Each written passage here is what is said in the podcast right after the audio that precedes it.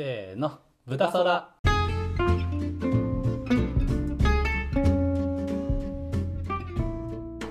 はいこんにちは。こんにちは。じゃあお便り読んでいきますよ、聞きたいよ。早く聞きたいよ。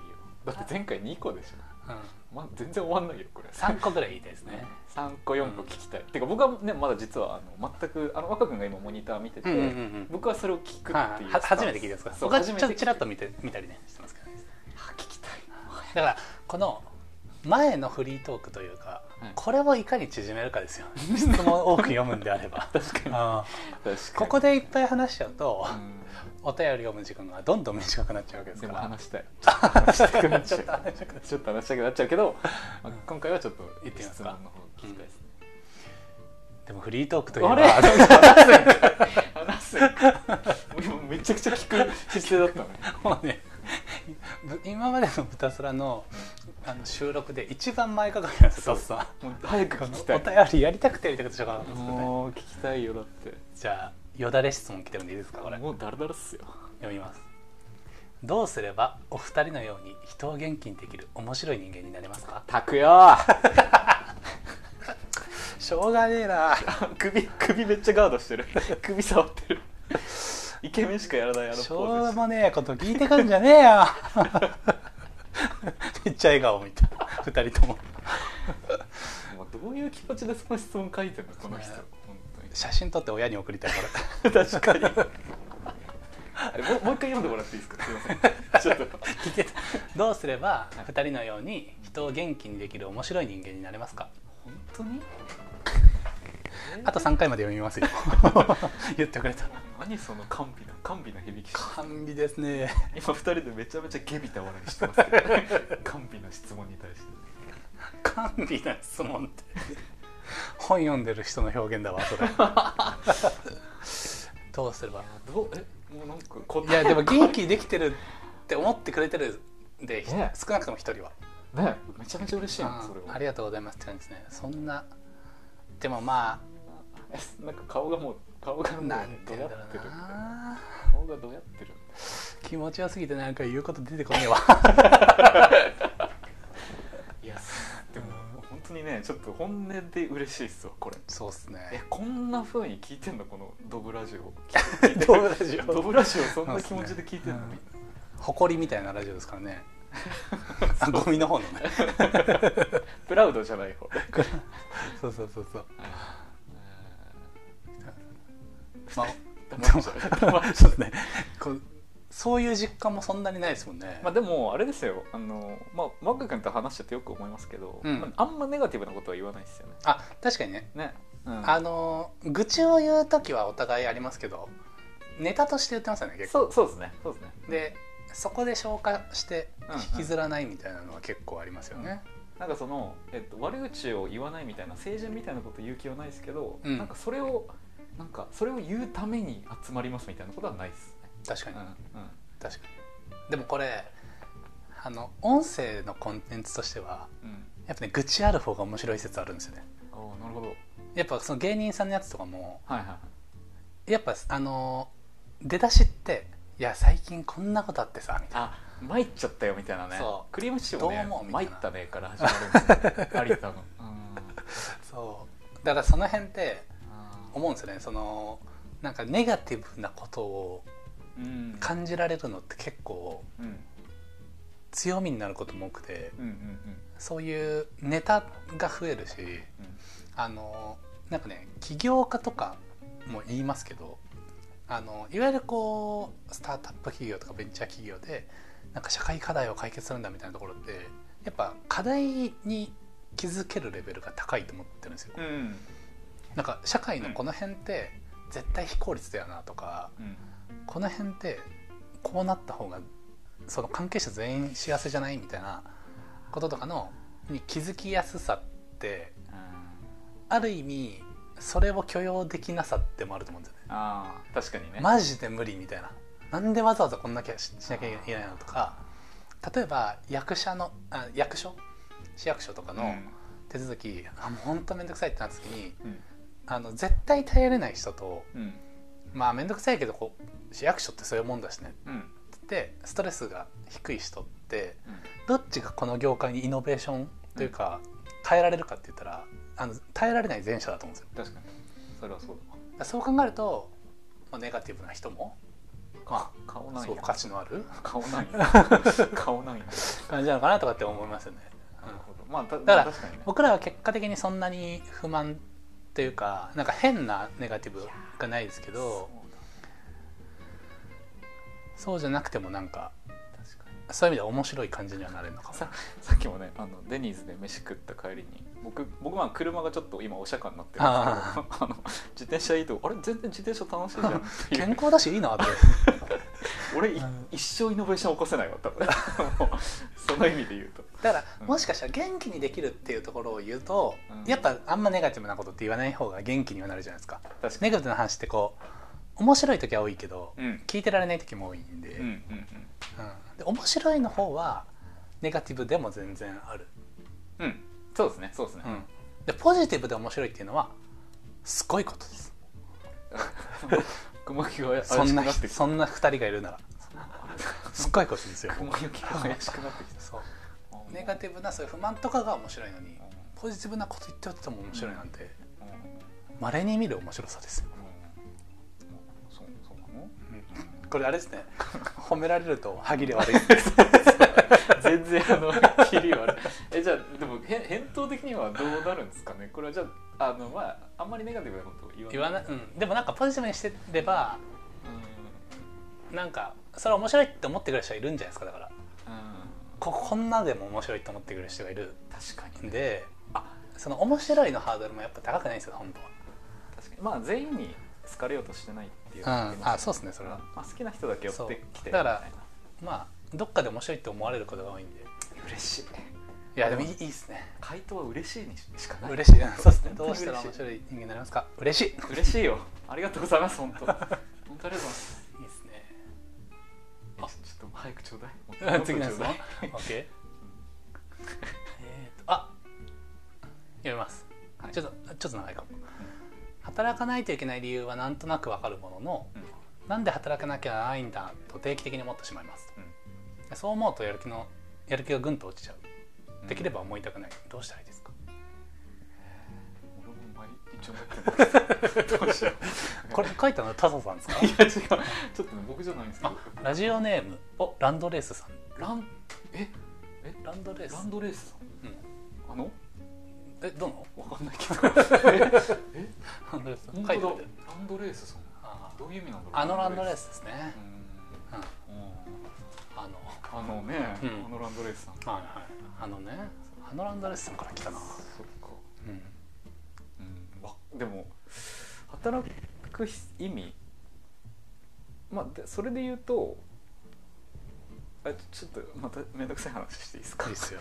めんどくさい。めんどくさくなんてないよえっとあのーあ忘れちゃった。あれ誰だっけ？あれ。誰だっけあれえっとあ話そうとしたこと忘れちゃったもんいやあそう人の名前が思い出さなくてあの誰かなんだっけ？哲学者が、うん。あサルトルだ。サルトルがあの実存主義って言ってて、うんまあ、人間だけはうん。あれですよ、えっと生まれて何するかで自分で決めたらあの初めて生きてる意味があるよっていうまあ簡単に言うとそういう主張をしてるおじちゃんがいるんですけど、まあ、その意味で言うと働くっていうのはそこの部分なんじゃないですか。自分が生きてる意味を何かうんうんうんうんつけるというかうん。うん付与するみたいな、まあ、それがあの一生遊んで暮らす人もいるだろうし、まあ、働く人もいるだろうしすごい難しいこと言う。えそれはあの意味を持たせるためにうん。ある種働いてるみたいな？あそういうことです。自うん分がいる意味をつけるために、まあ、うん。人間は何か仕事をするっていうのが、なるほどまあなるほど。そうですね。なるほどな。それすごい話ですね。まあだからある意味こう社会全体の中にうん。役割を持つことによってうそうそう。その人がこう生きる意味そとなるみたいなことですもんね。うなんか生まれただけでえっとそれでいいんだよみたいなことをやっぱ親は言うじゃないですか。うん。えでもまあ実際そのこのサルトロージさんが言ってるのは、うん。それじゃ意味ないよっていう、うん。それはじゃあ生きあの生まれた意味全くないからみたいなるほど。な結構厳しいことな。るほど。哲学者っぽいですねでもうん。この切り口が。サルトロージさん。なるほど。なるほどな。だからね。でも別にあの働かないって自分で決めきることも生きてる意味だと思うんですよ、確かに。だから働かなきゃいけない理由はなんとなく分かるものっていう、うん。この前提としてるものがあるじゃないですか。うん。で確かになんとなく働かなきゃいけない理由ってお金だったりとか、いろいろあると思うんですけどそこを疑う余地全然あるってことですよね。うん。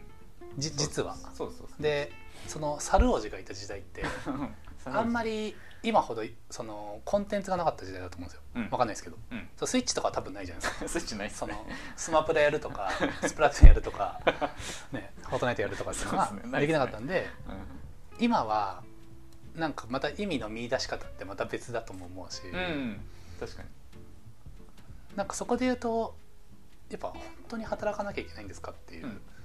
ところは追求してもいいかもしれないですよね。このうん。この質問者さんは。そうですね。でそこがピンときてないからいやでもなんで働かなきゃいけないんだって思っ定期的に思っちゃうわけで、うん。なんかそこが実はなんとなく分かると言いつつもえなんで働くんだみたいなうん。感じなのかもしでもなんか僕さっきも言いましたけどたまになんかふと変な感覚ありまその働いててあれ？これみんな今こういうことやってんだよね。やってて今社会が回ってんだけどこれ何？みたいな。感覚にね落ちることは僕もあります確かに。うん。なんか、うん、虚無感みたいなね。なんかね虚無っていうかえみんな何してんの？みたいな感じはね。たまにある。だからね多分この人もそういう感じなんじゃないかな、でも難しいですこれってその確かにそう思ったらなんで働かなきゃいけないんだって思ったらやる気すごい思っあの下がっちゃうし確かにね、そう思いたくないなって思うのはめちゃめちゃわかる。確かにな。なんか筋トレってうん。いきなり IQ 下がりますけどうん。あの筋トレって始めて、うん。こうやってるとさっきの話じゃないですけどこうちょっとやる気出てきてもうどんどん追求しちゃうじゃうんうんうんないですか、うん。だからもう一回なんか没頭してみたらいいんじゃないですか。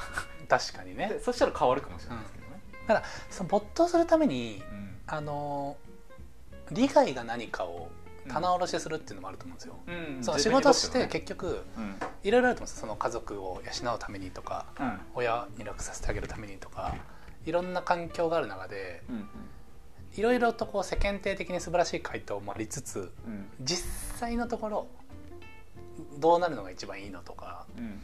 そのメリットなんだと思ってるのみたいなところをうん。整理してそれが最大化される働き方だったらそんなに苦にならないと思うんですよ僕。うん。なんかお金がめっちゃ入って合流できるっていうことがインセンティブになるタイプの人だったらうん。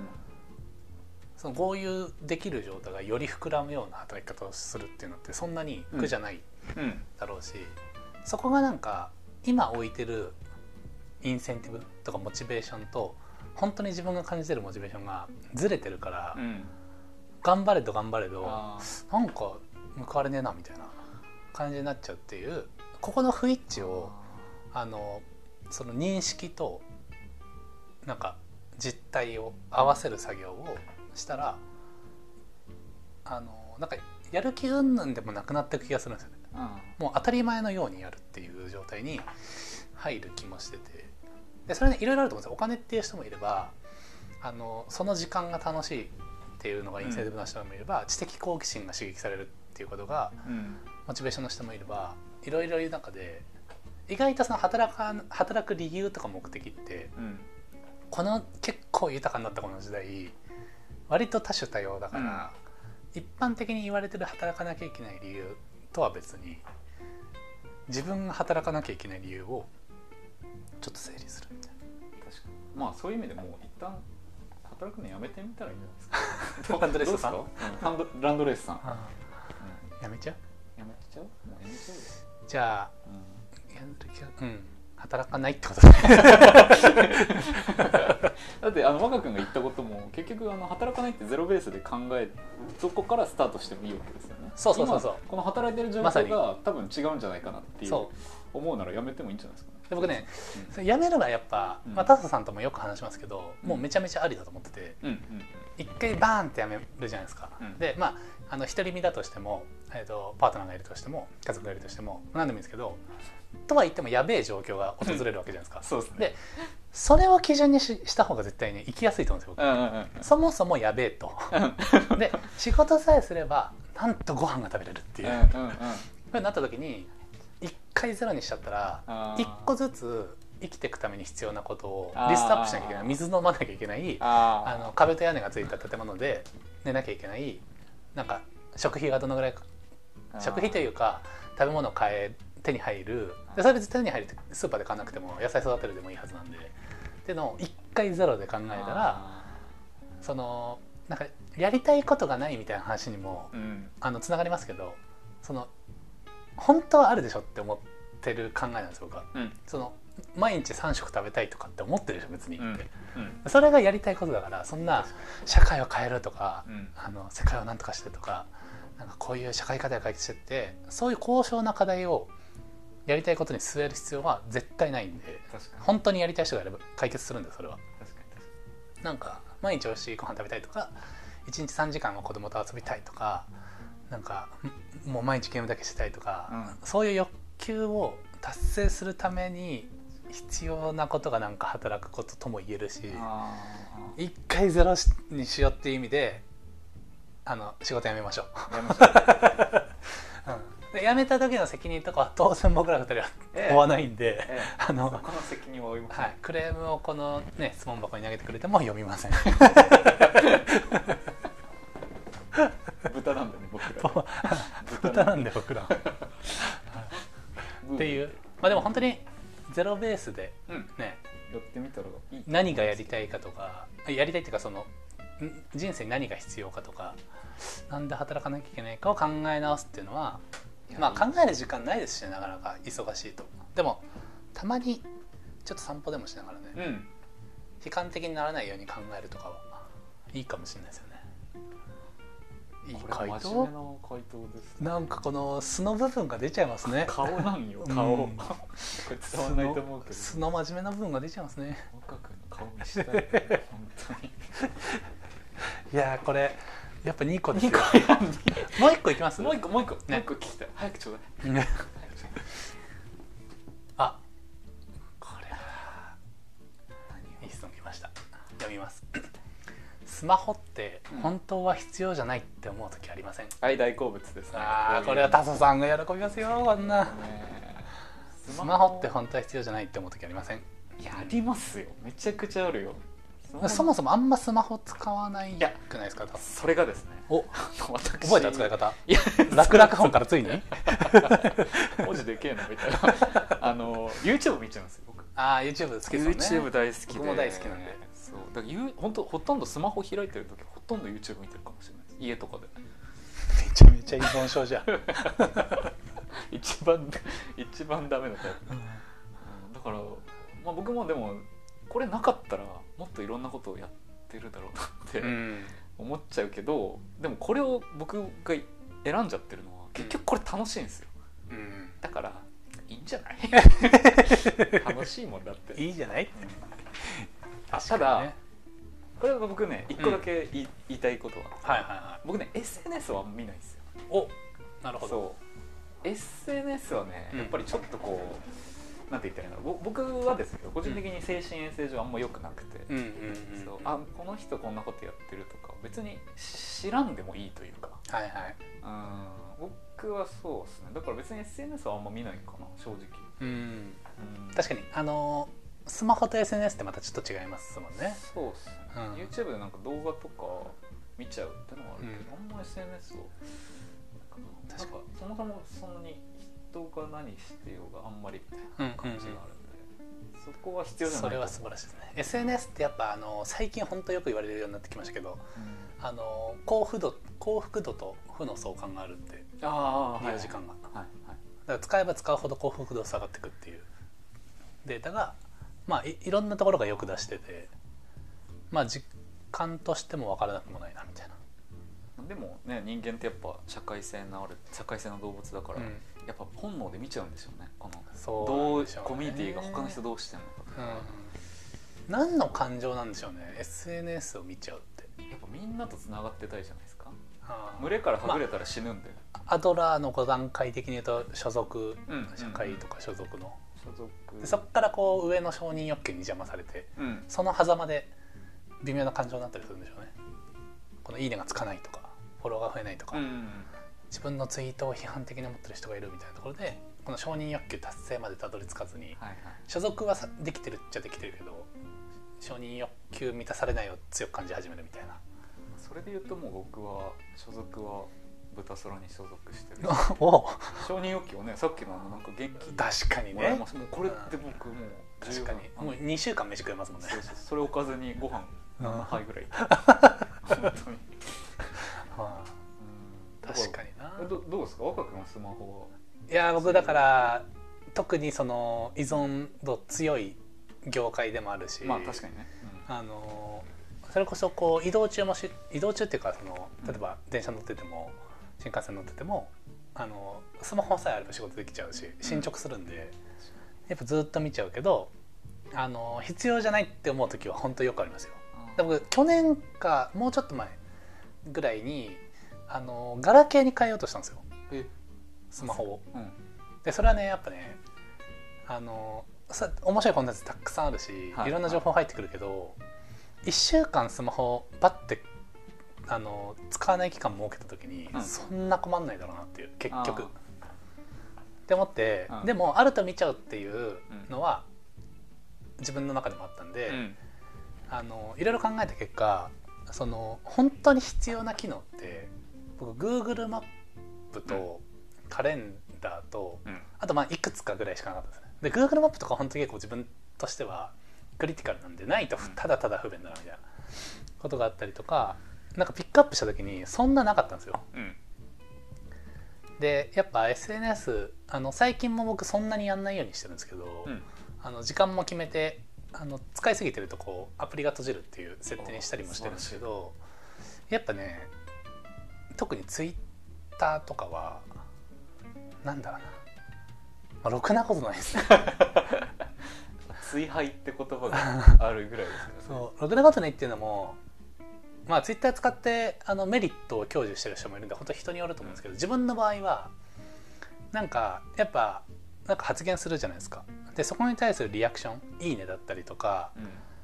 確かにこれはそう思うみたいなじゃあリツイートされてとかってなった時に自分の言った発言正しいと思っちゃうんですよ。おうおうおうでそれはいいと思ってくれた人が何人かいるんで正しいんですけどうん。それ別に社会全体がいいと思ってるわけでもないし、うん。ビジネス界隈全体が評価したわけではないじゃないですか、うん。でも僕体感としては自分がやってることってビジネス界隈に評価されてるって勘違いしやすいんですよね。だから「いいね」がついたりするインセンティブを受け取るのってめっちゃ勘違いしやすいなと思っててか確かに老害になりそう。あそうそうそうそうそうそう。なんかあので自分は結構そういうリアクションをから学学習ししまくっちゃうんで。科学習というか。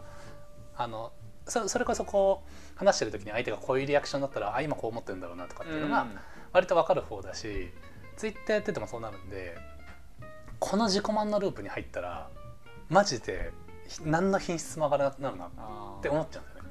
だ危機感をめっちゃ感じるんで、なるほどね、まあ、いわゆるちょっとい普通の SNS との問題と違うかもしれないですけどそうですね。ちょっと違う、ただなんかあの広く言えばうん。その、いいねしてくれる人とかあの賛同してくれる人にベクトルが向きすぎてうん。事の本質から離れていくなってことはめっちゃ思うんですよね。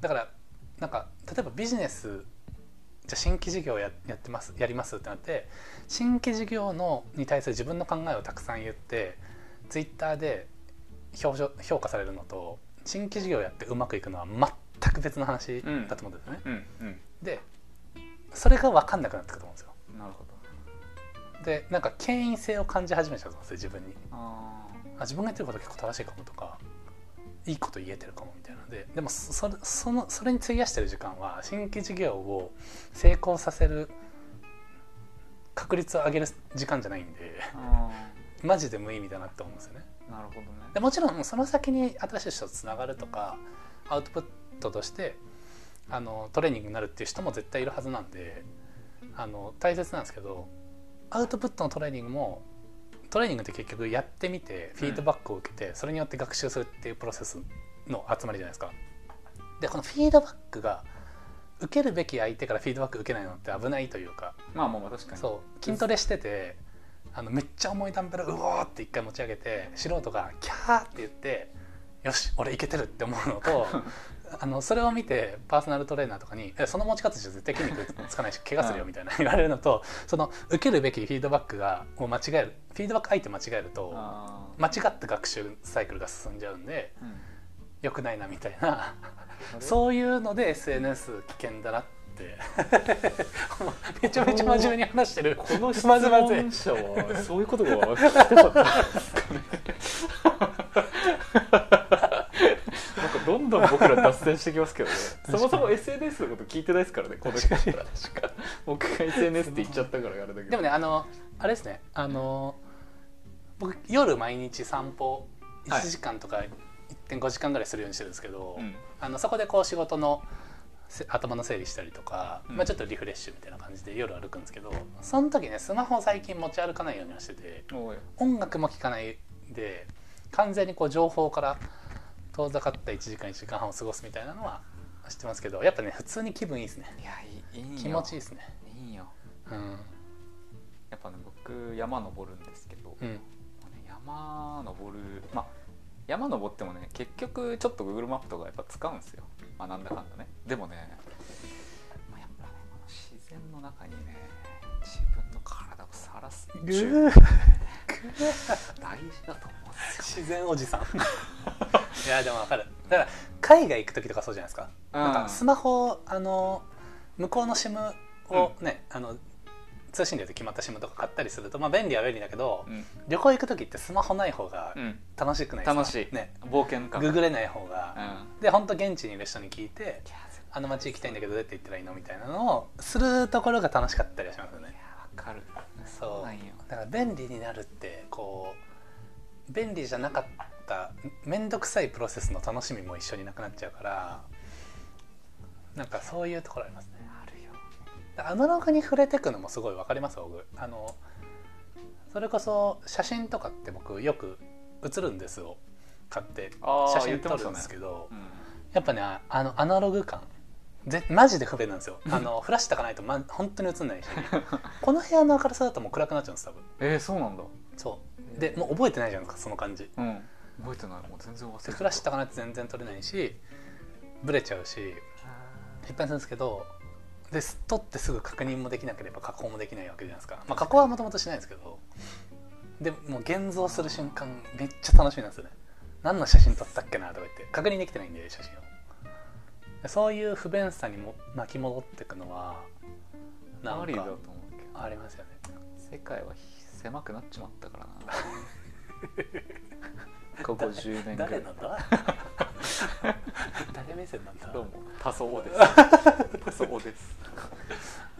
うん。まあでも本当わかりますね。このスマホ必要じゃないって思う時は本当よくあるんで。うんありませんっていう質問だから僕はめっちゃあるっていうね。本当なんだけどでもやっぱデジタルデトックスじゃないですけどうん。定期的に離れるのは本当健康ですよね。うん。だってスマホから離れるだけでなんかスッキリを体感できるなんてすごい話ですよね。すごいなんかおかしいですよね。無料で楽しめる趣味ですよ。スマホから離れる。趣味スマホから離れることですって。成立するぐらいわざわざな行動ですからね。そういうのプロフィールに書いてる人いたらおって思うけどね。趣味。スマホから離れること。でその人でも毎秒ツイートしてるみたいなね。追廃だったいいいっすね。いっすね。えこれ何個読んだんですよこれね3つかな。3つ結局1個こんな話。3つぐらいかな。いや膨らんじゃいますねこれえってかね普通に知りたい。どんな質問が来てるのかも。う えちょっとこうもうもう一個もうだ一個いきます？けもう一個だけ。OK まあ時間はね別にたまに長くなって、いきますよ。はい。えー、読みます。はい。本当に好きなのかわからなくなる時ってありますか？もしあったらそういう時どうしてますか？これはあれじゃないですか。いろんなことに取れますけどね。言えますでもこれはあのいわゆる恋愛的な話なんですかね？それ多分ともそうじゃないですか。仕事？恋愛的に？えどうですか？好きに好きなのか分からなくなる時ありますか？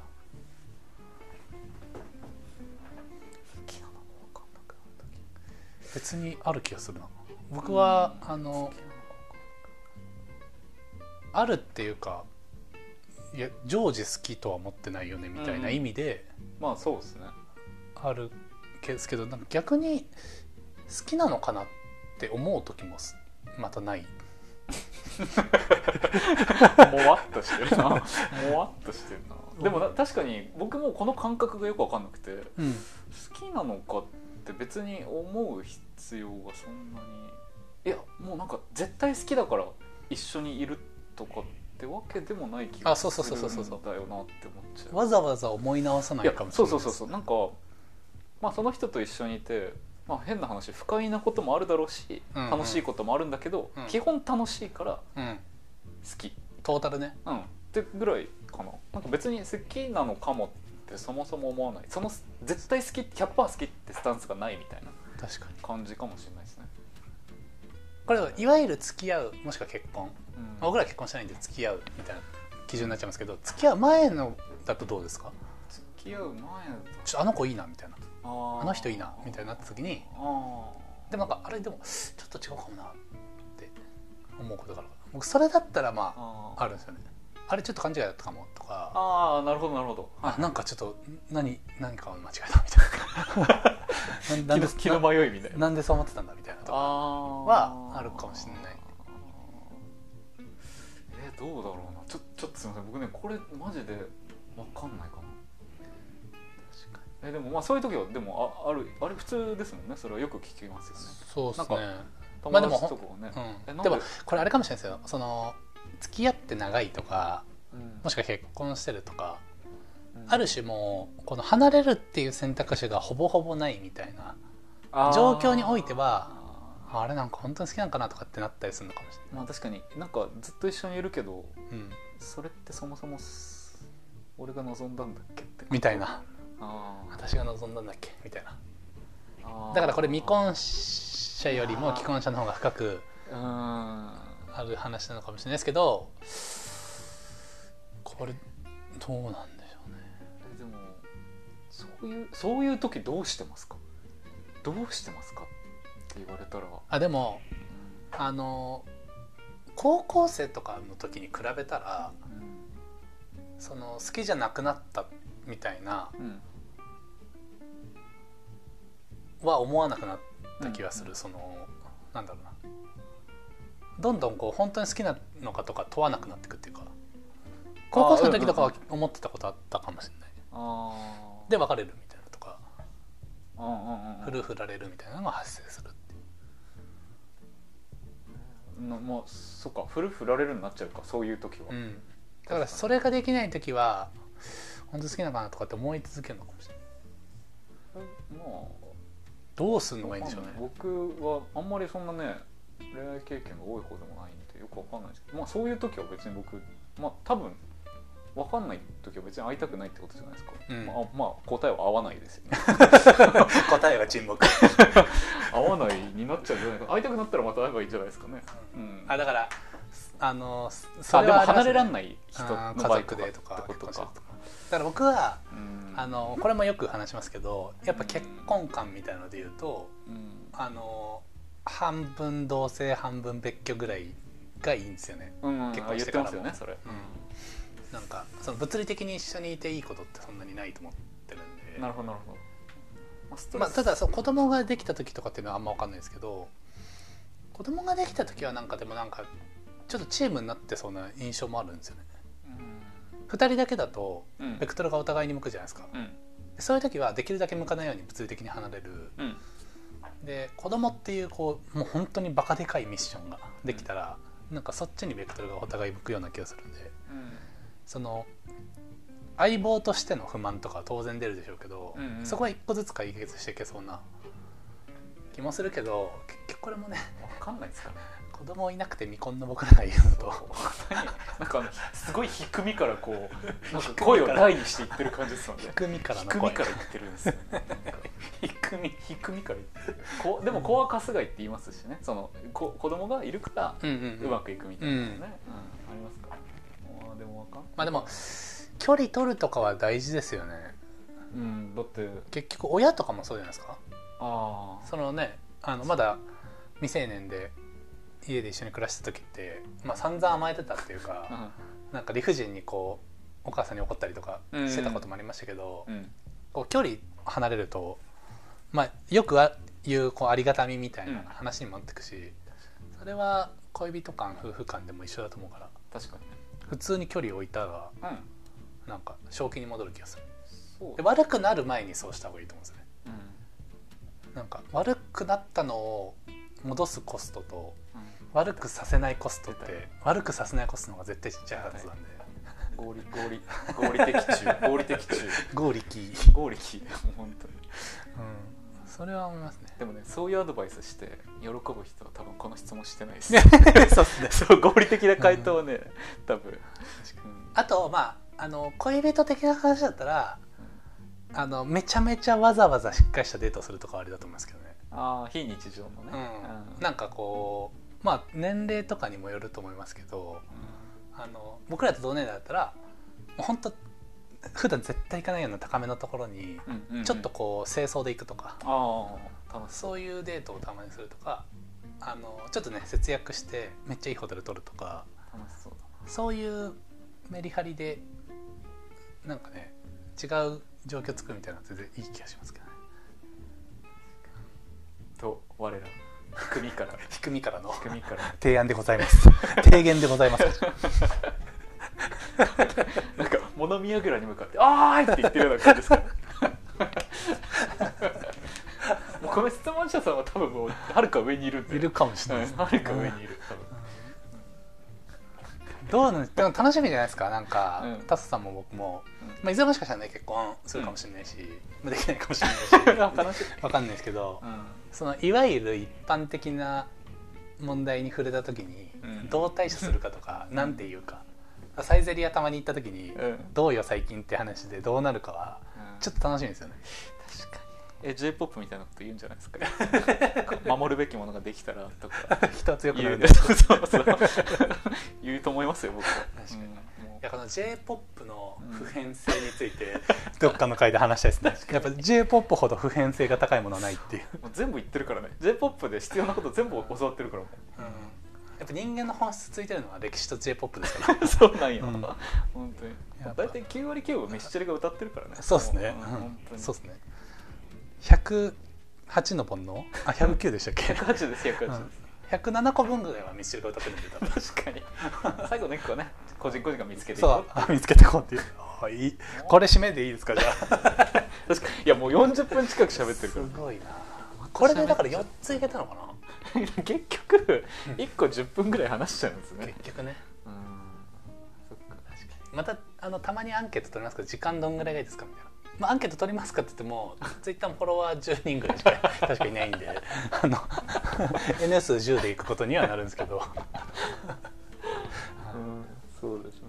まあちょっとアンケート取りたいしね取りたいですね。確かに。もにゃもにゃしちゃったまあでもお便りまたね欲しいですね。ツイッターであの「豚は空を見上げられない」って検索したらツイッター出てきてそこで質問受け付けてるんで。皆さんぜひぜひお願いしますブヒブヒ待ってます。ブヒブヒみたいな じゃあ今回はこんなところですかね。はい。はい、また次回。ありがとうございました